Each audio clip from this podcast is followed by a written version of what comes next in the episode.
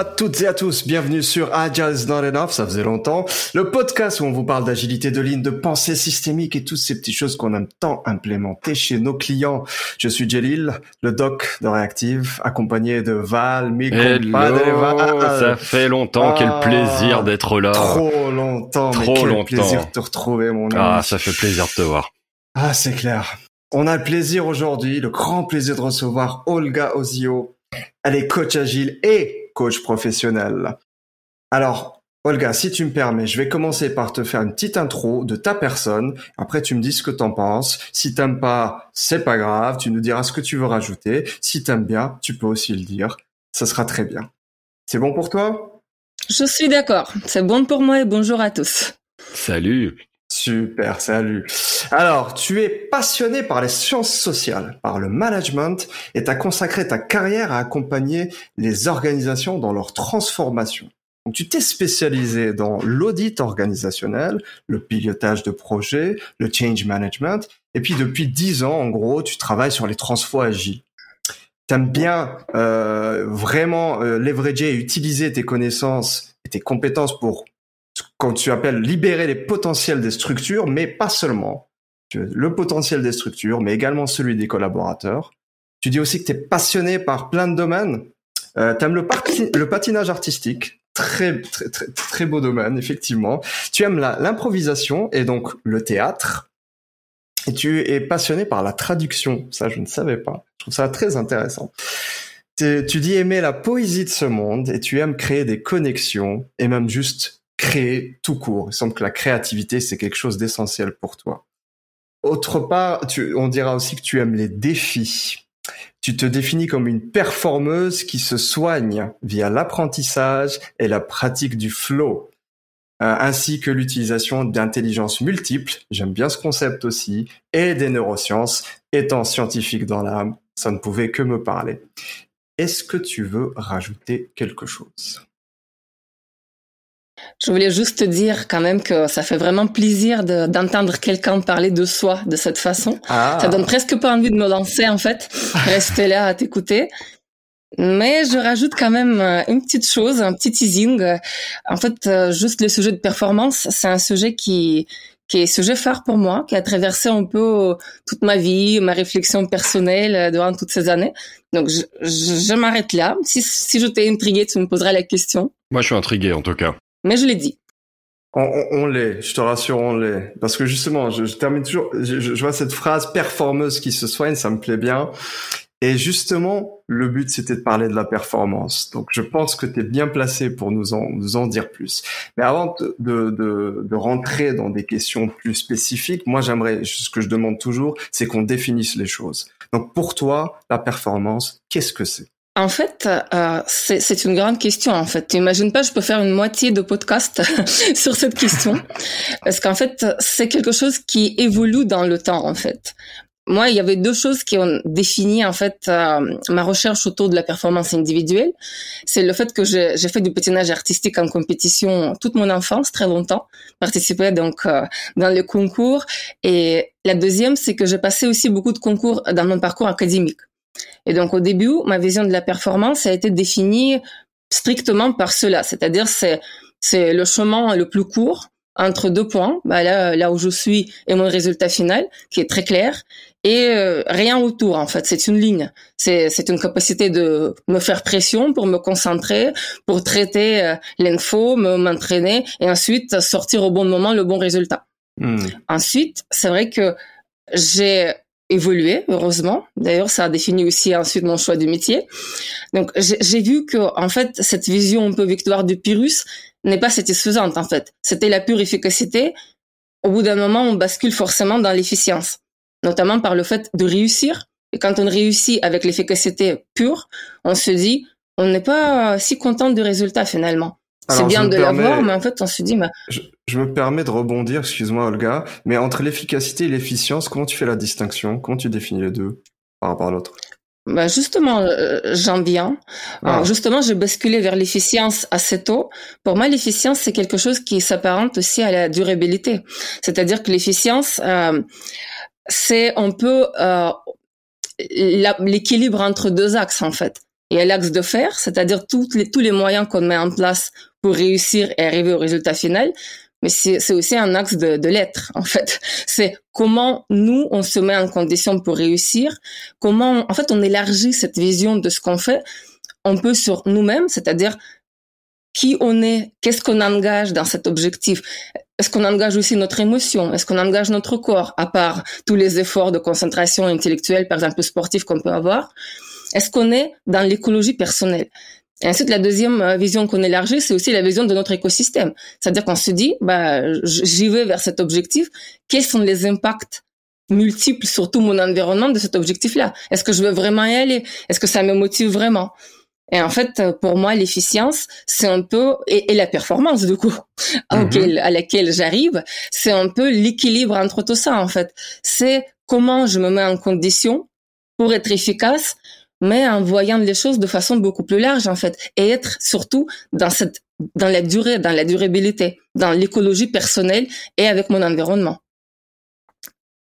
Donc, si on résume, tu parles bien de, différencier l'efficacité et l'efficience, euh, en, passant entre autres par deux axes principaux, l'axe de faire, tu disais, et l'axe d'être, hein, où il faut vraiment pouvoir se positionner en, fonction des objectifs et ainsi de suite. Mais est-ce que tu penses que tu, tu peux tout le temps avoir les deux, le faire et le être en, même temps euh, Est-ce qu'il est y a un endroit sur ces deux axes où il faut toujours être? Ou on peut je pense que être, je sais pas. J'ai parlé de l'équilibre, c'est-à-dire qu'il faut que les deux choses se joignent. Je te donne un exemple tel que moi je traite, j'aborde ma mhm. performance individuelle par exemple. Pour moi, mhm. l'axe de, de faire, c'est par exemple ma capacité de maîtriser certains types d'outils comme mind mapping, par exemple, la mémorisation, la lecture rapide. En fait, je, je travaille beaucoup sur ces choses-là, la planification souple, par exemple, euh, le time euh, management, euh, etc. Donc, la, la, manière de fixer les objectifs qui soient euh, en fait bien formulés et clairs et, et parlantes pour moi. Et l'axe d'être que je ne peux pas ne pas introduire, en fait, c'est vérifier à chaque fois mon niveau de motivation personnelle par rapport à cet objectif mon écologie par rapport à ça. Si par exemple je décide de courir le marathon, est-ce que c'est bon par rapport à mon mari, c'est bon par rapport à mes enfants, parce qu'il n'y a pas d'impact trop fort. Est-ce que c'est bon par rapport à ma santé? Hmm. Est-ce que j'ai vérifié que mon cœur va le tenir, par exemple à mon âge, etc. Et donc euh, c'est c'est aussi euh, euh, c'est aussi vérifier que je je suis dans mon équilibre par rapport à mes ressources, dans tout ce que tu engages. Est-ce que, enfin, dans tout ce que tu engages, tout ce que tu veux faire et tout ce qui pour toi a un sens Est-ce que tu as des moyens et des ressources pour y arriver? Et là, c'est l'écologie personnelle, là où il faut faire des choix, en fait. Là où il faut peut-être moduler. Donc, quelles sont les émotions aussi que je peux engager? En fait, c'est ça cet équilibre-là, je pense. C'est important de, à chaque fois, checker est-ce que, est-ce que par exemple, il n'y a pas d'émotions ou les croyances limitantes qui vont me freiner? Et même si je mets tous les moyens pour y arriver, en fait, euh, il y aura quelque chose qui va freiner et je comprendrai même pas pourquoi. En fait, c'est ça qui est important à chaque fois de vérifier. Est-ce que je me crée pas des freins artificiels, des freins invisibles, inconscients, mmh, mmh. qui vont en fait anéantir tout l'effort rationnel que je veux mettre en place? Pour moi, c'est vraiment, il faut basculer, enfin basculer dans, le sens doux, du terme en fait, basculer euh, de façon agile D'accord. D'ailleurs, il faut y venir à l'agilité. Donc, entre ces deux axes, c'est pour moi l'agilité telle que je le vois en tant que coach agile. Et là, on va passer à la performance collective qui est un peu différente. Je pense c'est une notion un peu plus large.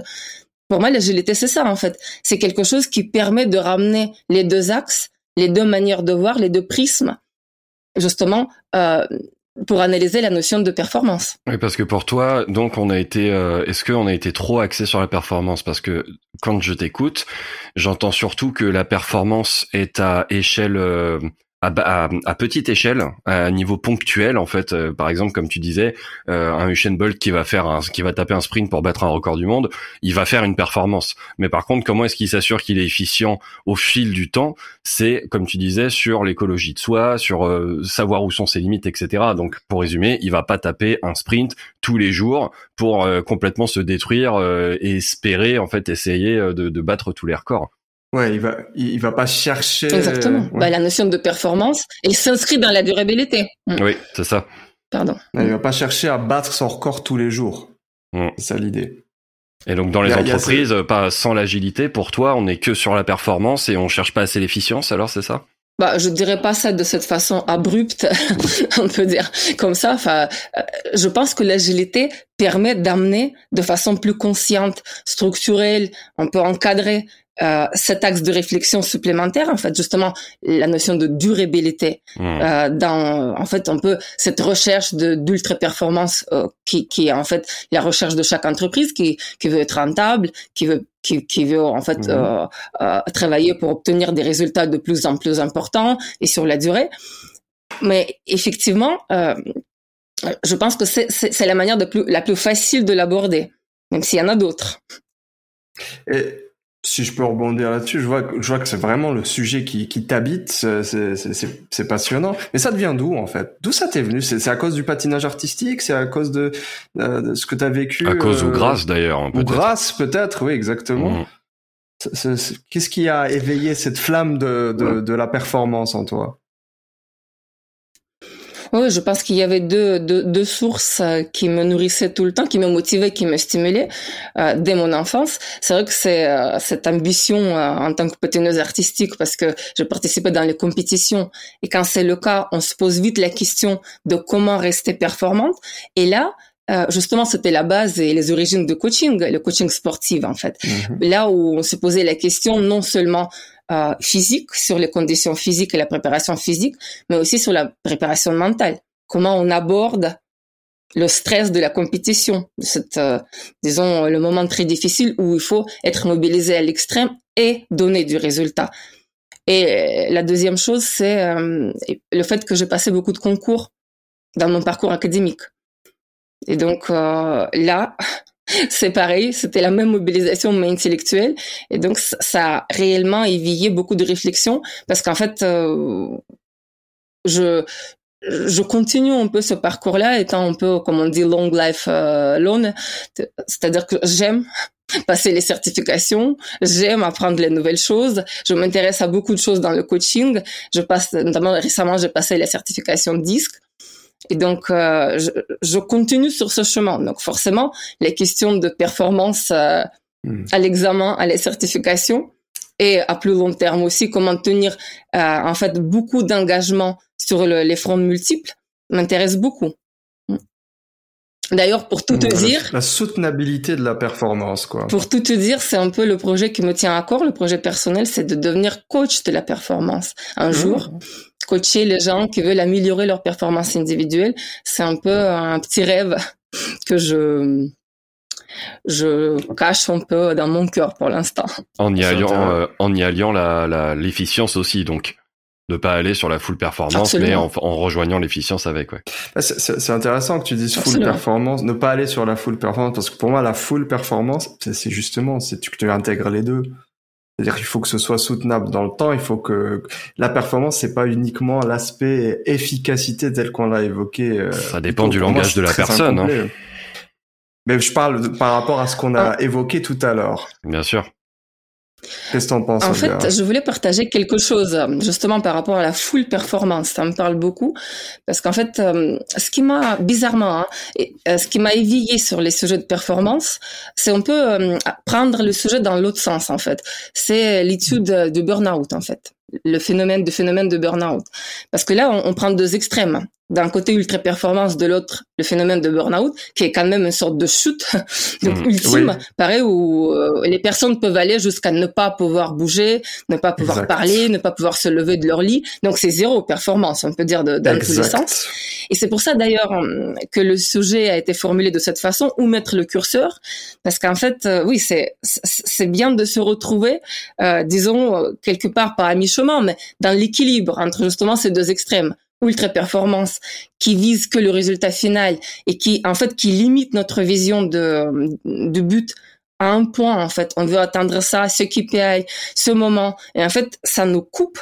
C'est ça en fait ce que le burn-out nous apprend. Ça nous coupe de tout le reste. Parce qu'en fait c'est quoi le burn-out? Quand on regarde c'est la déconnexion de, de, de, plusieurs choses en fait. C'est la déconnexion de notre corps parce que la personne cesse de sentir qu'elle s'épuise, elle n'arrive plus à dormir, donc tandis que c'est naturel de dormir. Donc il y a une sorte de coupure de, de lien avec euh, avec son côté physique Et ensuite, la déconnexion de ses émotions, c'est pareil. C'est euh, caractéristique de burn-out, c'est euh, comme on appelle ça, il y a l'épuisement émotionnel, le fait que la personne a envie de s'isoler, elle a plus envie de communiquer, parce qu'en fait, elle cesse de sentir ses propres émotions, et le premier impact qu'elle a, c'est l'impact sur son domaine social. Elle n'arrive plus à communiquer avec les autres, les ressentir, créer le lien, ni avec elle-même, ni avec les autres.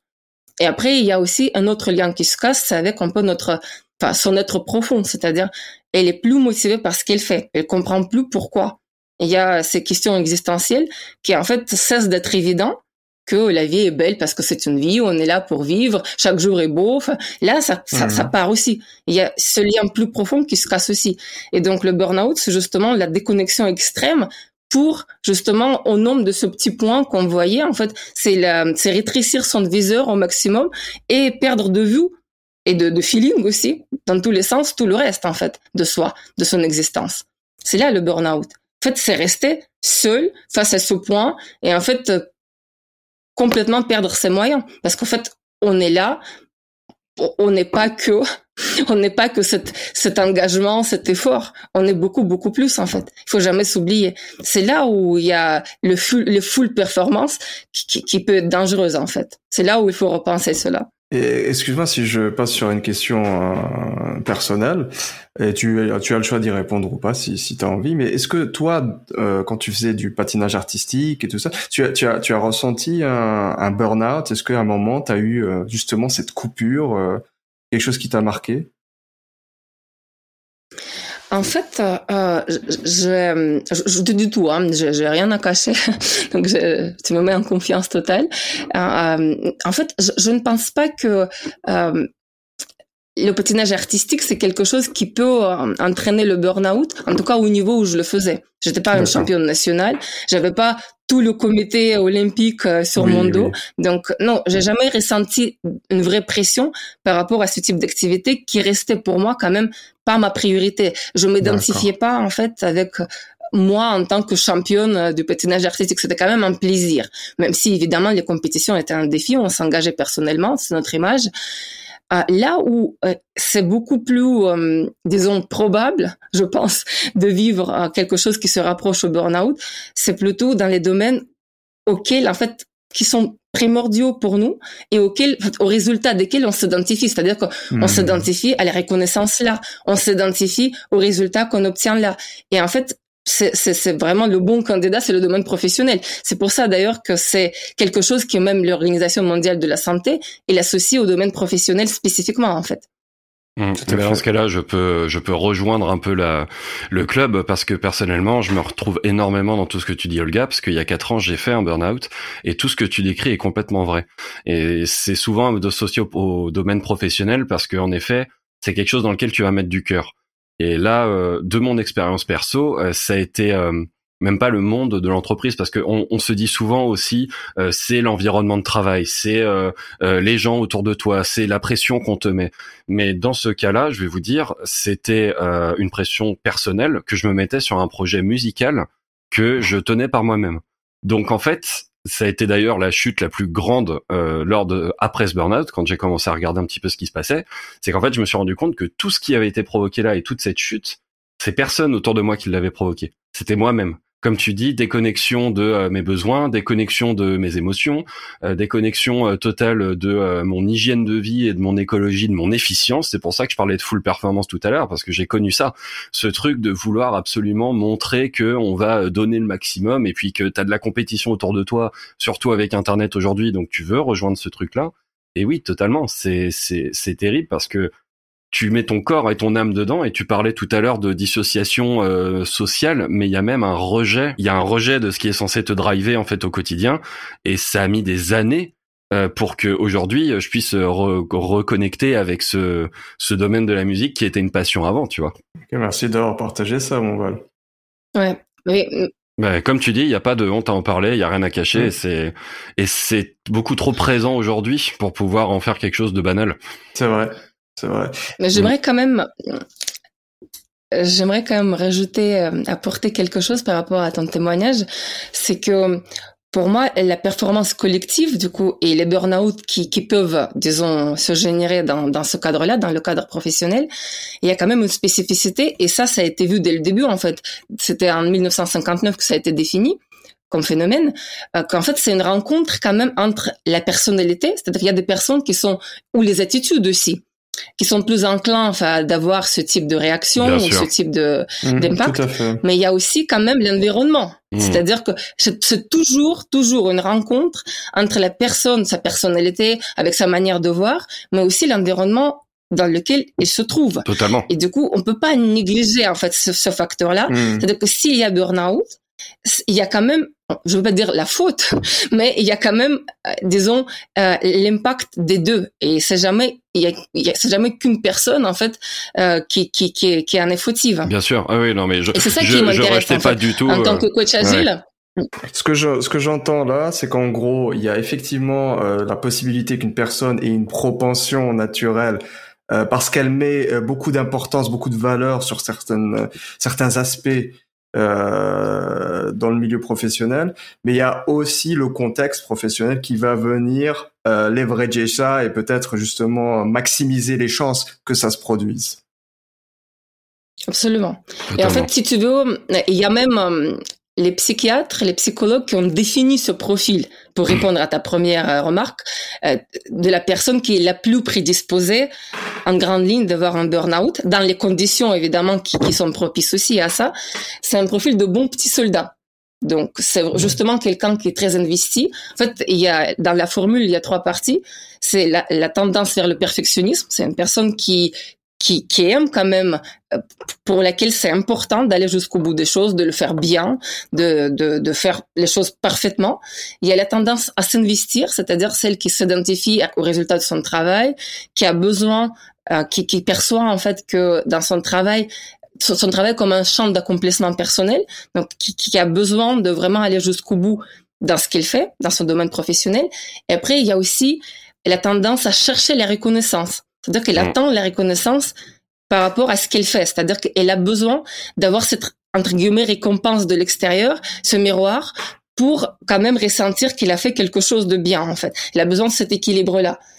Et euh, elle a un sens aigu de l'injustice aussi. C'est-à-dire qu'elle peut se dire, par exemple, la personne, j'ai entendu parler des personnes comme ça avant de connaître le phénomène de burn-out. Genre, j'ai tant fait, j'ai tout donné, je me suis sacrifié, et en fait, elles n'ont pas compris. Euh, je, je me sens plus récompensée, je me retrouve plus là. C'est ce type de personnalité, faut faire attention juste, qui, qui sont les plus, disons, sensible. Enclin peut-être à avoir euh, sensible exactement ou disposé aussi à avoir les burn-out. c'est vraiment une attention à faire. C'est embêtant parce que quand tu as donné tous les tous les critères, j'ai tout check dans ma tête en pensant au mois de l'époque. Donc euh, tu vois, c'est je ris jaune un petit peu, mais on est d'accord. on est complètement d'accord. Bah, tu vois, tout en est sorti, euh, c'est un apprentissage. Tu sais, j'ai ah envie de dire comme un coach, un bon coach. Mmh. Totalement. C'était une occasion d'apprentissage. Ouais, euh, j'ai envie de dire. Tu sais, euh, tu me fais penser en fait quand on est dans, dans un milieu professionnel, que ce soit dans une mission euh, ou peu importe le, le, le job, euh, on a ces injonctions de performance. Et en même temps, nowadays, de, de, de nos jours, on entend aussi beaucoup de, des injonctions sur le bien-être en entreprise. Enfin voilà, il faut, on a même entendu des concepts comme le Chief Happiness Officer, les trucs comme ça, ah. machin, émerger, tout ça. Est-ce qu'il n'y a pas un peu de contradiction dans tout ça? Ah bah là, Jalil, tu, tu touches le sujet qui me tient vraiment à cœur, c'est-à-dire en tant que coach agile, en tant que coach pro, en fait, j'aime justement, euh, je vois ma mission, si tu veux, si, si je parle de mission, euh, de d'agir quand même sur les environnements justement qu'on peut considérer comme propices ou qui ont des tendances pour en fait stimuler les burn-out. Parce qu'en fait, juste une dernière remarque que je voulais faire, c'est que nous, quand on pense euh, à burn-out, on, a toujours envie de se dire, enfin, c'est loin, ça nous concerne pas, c'est avec les autres. Parce qu'en fait, la, la, partie visible qu'on connaît, c'est les gens qui s'effondrent. En fait, tous les cas qu'on voit sur YouTube, les présentations, c'est des gens qui sont effondrés, ils étaient plus capables de parler. C'est quand même assez pas rare, mais en tout cas, c'est pas fréquent. Par contre, le burn-out, il y a quatre phases en fait. Et ce qui est intéressant, c'est quand on étudie les euh, les signaux faibles, en fait, les euh, les symptômes les, de burn-out qui sont déjà qui commencent par juste une souffrance tout simplement, la sensation de souffrance au travail. En fait, on se rend compte que on est peut-être tous sur ce chemin-là. En fait, je veux pas être pessimiste, ça, ça sonne horrible, mais en fait, il y a plusieurs phases. Il y en a trois autres avant que la personne s'effondre. C'est la phase d'engagement où on adhère à un projet qui nous tient à cœur. C'est le plus souvent ça. Après, c'est une phase de surengagement où on commence à exagérer, s'impiéter sur euh, la vie personnelle, sur nos amis, sur nos goûts, sur nos loisirs habituels, voire des fois sur notre corps, justement, où on dort moins bien, on mange moins bien pour faire ça. On taxe, on taxe. Et ensuite, il y a la phase de... On taxe, exactement on, on, compare ça, c'est dans, dans, le premier article où le burn-out a été décrit, c'était la comparaison avec une banque, c'est-à-dire qu'on ne peut pas retirer plus qu'on a sur notre compte. Il y a un contrôle. Et donc, on commence à retirer beaucoup trop pour qu'au bout d'un moment, il n'y a plus rien, en fait. Et on a beau appuyer sur euh, le code de la carte bleue, il n'y a rien qui sort, en fait. Et un peu, c'est ça. Et donc, il y a aussi une troisième phase de résistance où on passe en sur-régime et on commence vraiment à être euh, dans une sorte de, disons, survie professionnel, mais en fait, il y a un phénomène de déni qui arrive là, qui est aussi décrit par les psychiatres, psychologues. En fait, on ne veut pas le reconnaître. Mmh, on n'a pas envie de reconnaître. Ah oui, parce que sinon on n'est pas performant. je vais y arriver.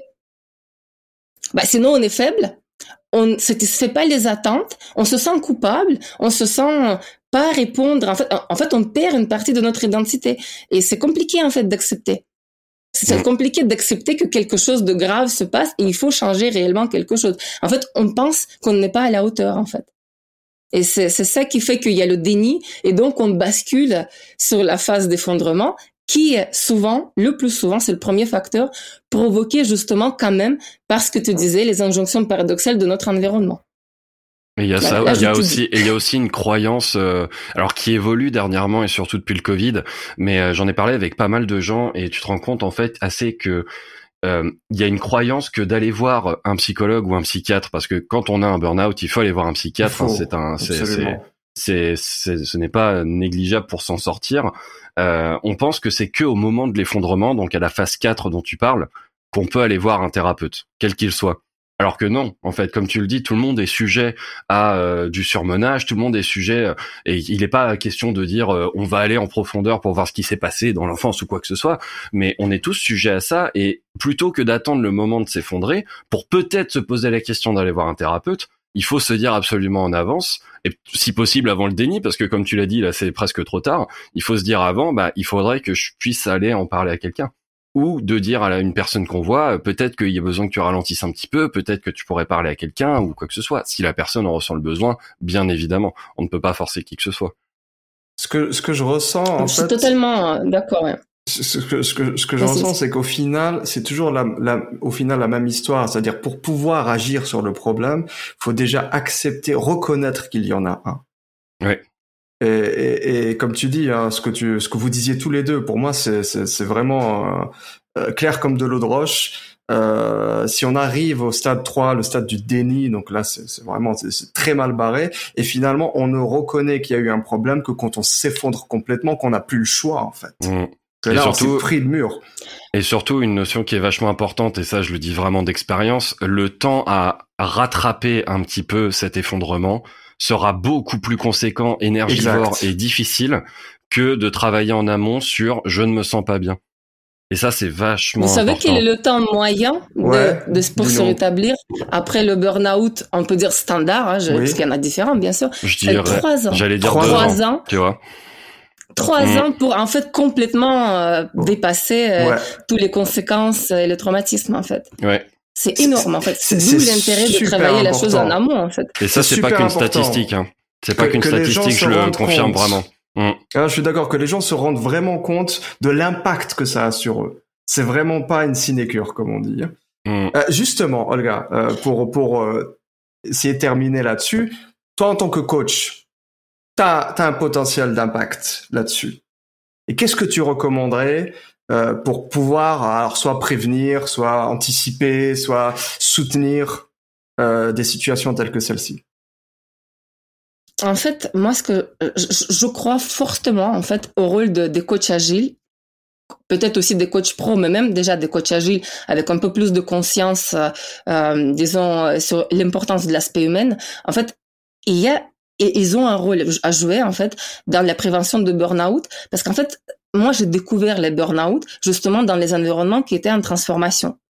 D'où en fait aussi mon intérêt particulier. Au début je m'y intéressais pas en fait. Moi j'étais témoin de plusieurs cas de burn-out dans mon environnement très proche, en transformation, qui était paradoxalement censé en fait amener justement ce côté euh, agile qui est censé nous libérer, donner du sens, apporter à la personne en fait la place pour exprimer ses émotions. Enfin, tout était et en fait les personnes faisaient le burn-out dans ces environnements-là. Et en fait, ce qui m'a choqué, je, je veux partager ça. Euh, il y a trois points qui m'ont assez étonné en fait dans ce type d'environnement que j'ai observé et là où je me suis dit j'ai mon rôle à jouer. Je ne peux pas ne pas m'intéresser à ce phénomène parce que en tant que coach agile, j'ai des choses à apporter. En fait, la première chose, c'est quand même, comme tu dis, la société aujourd'hui se modernise. Les RH se forment sur beaucoup de choses. Les entreprises proposent les conciergeries. Il y a même des fois les, financements de jour pour que les personnes fassent le travail associatif pour avoir plus de sens. Donc, il y a quand même beaucoup de choses. Sauf que quand on arrive dans, dans les environnements en transfo, on a de 40 à 60 personnes des externes. Et là, c'est quand même un phénomène incroyable parce qu'il y a deux choses que ça apporte. En fait, un, ces externes-là, ils sortent du domaine de CRH, voire des managers. Mhm. Et en fait, ils sont dans le non land. En fait, personne ne s'occupe de, de leur équilibre. De, ils sont hors influence de quelconque pensée moderne en fait sur le bien-être des personnes en fait. Et la deuxième chose qui, qui, qui se passe avec ça, c'est que la transformation, en fait, globalement, c'est important pour des personnes qui se sentent bien d'avoir une collectivité soudée, en fait. Et là, ça casse le collectif parce qu'il y a une sorte de double traitement, en fait. Il y a les fêtes pour les internes, il y a rien pour les externes. Euh, c'est pas, c'est pas les nôtres. Il y a le turnover qui est différent. Euh, il y a pas les, enfin, il y a pas d'objectifs. Ils sont un peu différemment faits.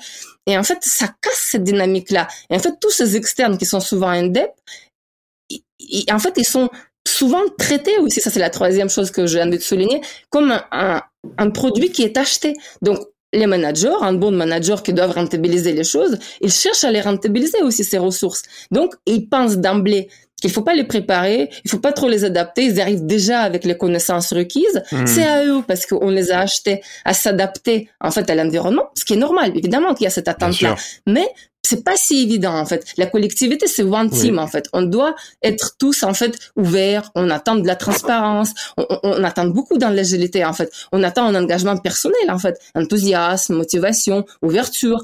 C'est pas ça, ça, ça, ça se commande pas. Même si on a payé un million, l'ouverture ça s'achète pas. Enfin, c'est compliqué. Il faut la construire, il faut la créer. Donc euh, c'est pour ça que la, la, tentative de rentabiliser ces ressources-là, bah, déjà les expose aussi peut-être à un éventuel burn-out ou précondition pour ça, il casse quand même la dynamique de la transfo, la ralentit, parce que ça casse la collectivité, en fait. Ça peut casser one team. Et donc ça, c'est un vrai sujet, parce qu'en fait, je me suis sentie obligée à m'occuper, ne serait-ce que de ces ressources internes en tant que coach, pour combler, en fait, ce manquement. C'est ça qui est complexe. Et, après, il y a plein, y a plein de problèmes aussi, c'est que le, excuse-moi, c'est qu'il y a plein de problèmes aussi, c'est que la boîte, l'entreprise qui va, qui va embaucher ses consultants ne va pas du coup s'occuper de son plan de formation, ne va pas s'occuper de son évolution professionnelle. Euh, il va payer par exemple sur un contrat d'un an pour euh, un chef de projet ou un dev full stack ou n'importe, mais il n'y a pas euh, marqué que la transformation de son rôle doit faire partie de sa mission. Donc même le consultant lui-même peut dire mais moi ça ne me concerne pas, ou alors il va le faire à moitié, etc. Enfin comme tu dis, c'est, c'est désastreux. Tu ne peux pas commander l'engagement. Bah oui. Sauf que ça, et en fait, c'est le deuxième phénomène que je voulais dire aussi que j'ai observé, c'est que quand même, quand on est dans l'agilité, on demande aussi un engagement de la personne. Quand on, par exemple, on cherche, moi j'ai assisté à beaucoup d'entretiens d'embauche des, prestataires, quand on embauche un PO, on ne veut pas uniquement qu'il sache des méthodologies, qu'il maîtrise en fait euh, différentes choses pour pouvoir rédiger les épiques, les stories, etc. Il faut quand même qu'il s'engage personnellement, qu'il soit euh, capable de, enfin, de, de, se retrouver en tant que team player, qu'il motive les gens, qu'il arrive à s'intégrer dans une équipe, qu'il soit un moteur personnellement. C'est-à-dire qu'on mmh. on attend des personnes, on les prend pas en fait. Si si son si son je sais pas, s'ils sont rabougris, s'ils sont trop introvertis. En fait, c'est difficile de jouer les rôles moteurs dans la transfo agile, par exemple. Clair, que Scrum Master, il doit animer, faciliter les réunions.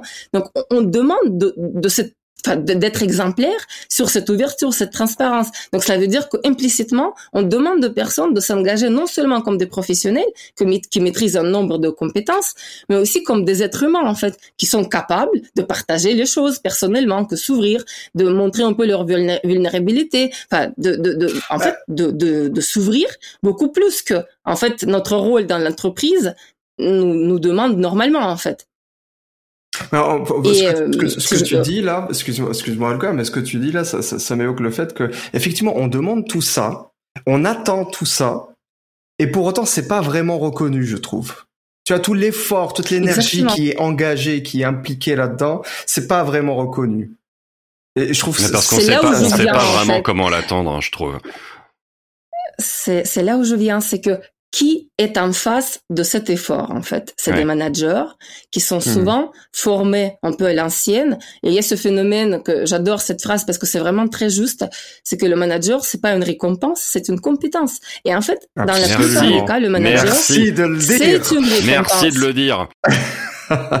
Absolument. Moi, je le vis euh, très souvent, en fait. Et du coup, le fait qu'ils l'ont reçu comme une récompense, est-ce que c'est une trajectoire normale pour grandir Mais en fait, ça, ça, c'est pas tous les managers qui prennent conscience que c'est une compétence, c'est des choses qu'ils doivent aussi acquérir parce qu'en fait ils n'ont pas fait de formation. Enfin, sans, sans compter les formations de deux jours, trois jours, des vraies formations sur le management qui apprennent ce que c'est de manager les gens. C'est quoi le management de proximité? Et du coup, ils peuvent pas, ils savent pas accueillir tout simplement enfin, cette ouverture là. Il n'y a pas d'espace pour ça. Moi, j'ai vécu des situations assez improbables euh, moi-même, en fait, où pendant euh, le PI planning, euh, deux personnes euh, dans leur planification sont passées au Mans parce qu'en fait ils n'arrivaient pas à s'entendre de façon classique. Ils, ils, ils, se sont énervés euh, pour de vrai. Et en fait, ça, ça, a été évidemment considéré comme quelque chose de grave, c'est un incident, mm-hmm. ça ne doit pas se produire. Mais quand je leur ai dit en tant que coach, mais regardez, quelle est l'implication de ces personnes? Comment ils prennent les choses personnellement? C'est pas bien de faire ça, mais ça montre quand même leur engagement de la plus totale. Ils savent pas le gérer. Effectivement. On ne sait pas l'accueillir. Et en fait, les personnes étaient gênées, mais quand je leur dis que bah, le positif que j'en tire, c'est que je vois leur implication et ça me touche, qu'en fait, pour tout simplement la priorisation des US, ils sont capables de se battre. ça, ça, les valorise quand même. Alors bien sûr, on n'est pas, en train de dire que se battre et devenir romain est, une, est une marque d'engagement, bien sûr. J'espère que c'est pas compris comme ça. non, non. non, non, ce que je veux dire, c'est que ça a stimulé énormément leur prise de conscience qu'ils ont des émotions, que tout ça, ça génère leurs émotions. Mais jusque-là, il en avait pas, en fait. Mmh, il en avait pas cette conscience-là, qu'en fait, ils sont engagés aussi émotionnellement. Et qu'il faut donner cet espace, ce, ce, respect aussi envers les sentiments des autres, en fait. Qu'il y a, qu'il y a cette, enfin, qu'il y a cette, ce besoin, on peut dire. Il n'y a pas de place, mais il y a le besoin pour, pour le faire. Et c'est là aussi où le coach agile, voire le coach pro, ce à quoi je tiens aussi, euh, peut intervenir pour juste dire aux personnes qui sont légitimes d'avoir ce besoin-là, en mmh. fait, et donner mmh. un petit espace.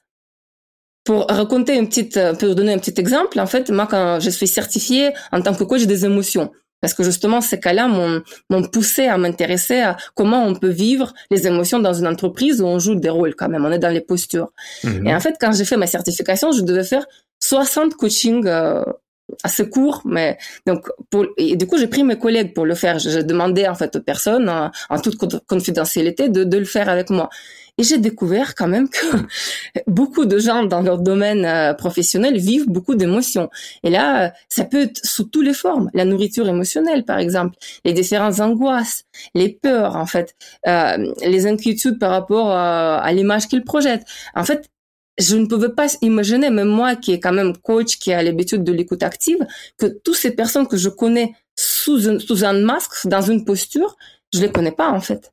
et c'est là aussi. Nous sommes des êtres à base d'émotions, bien sûr. On est de base, on a tous des émotions. Ce n'est pas l'inverse. Oui, alors c'est quand même bien de le répéter, de le répéter, de le répéter, hein, parce que c'est pas encore complètement intégré à mon avis. Hein.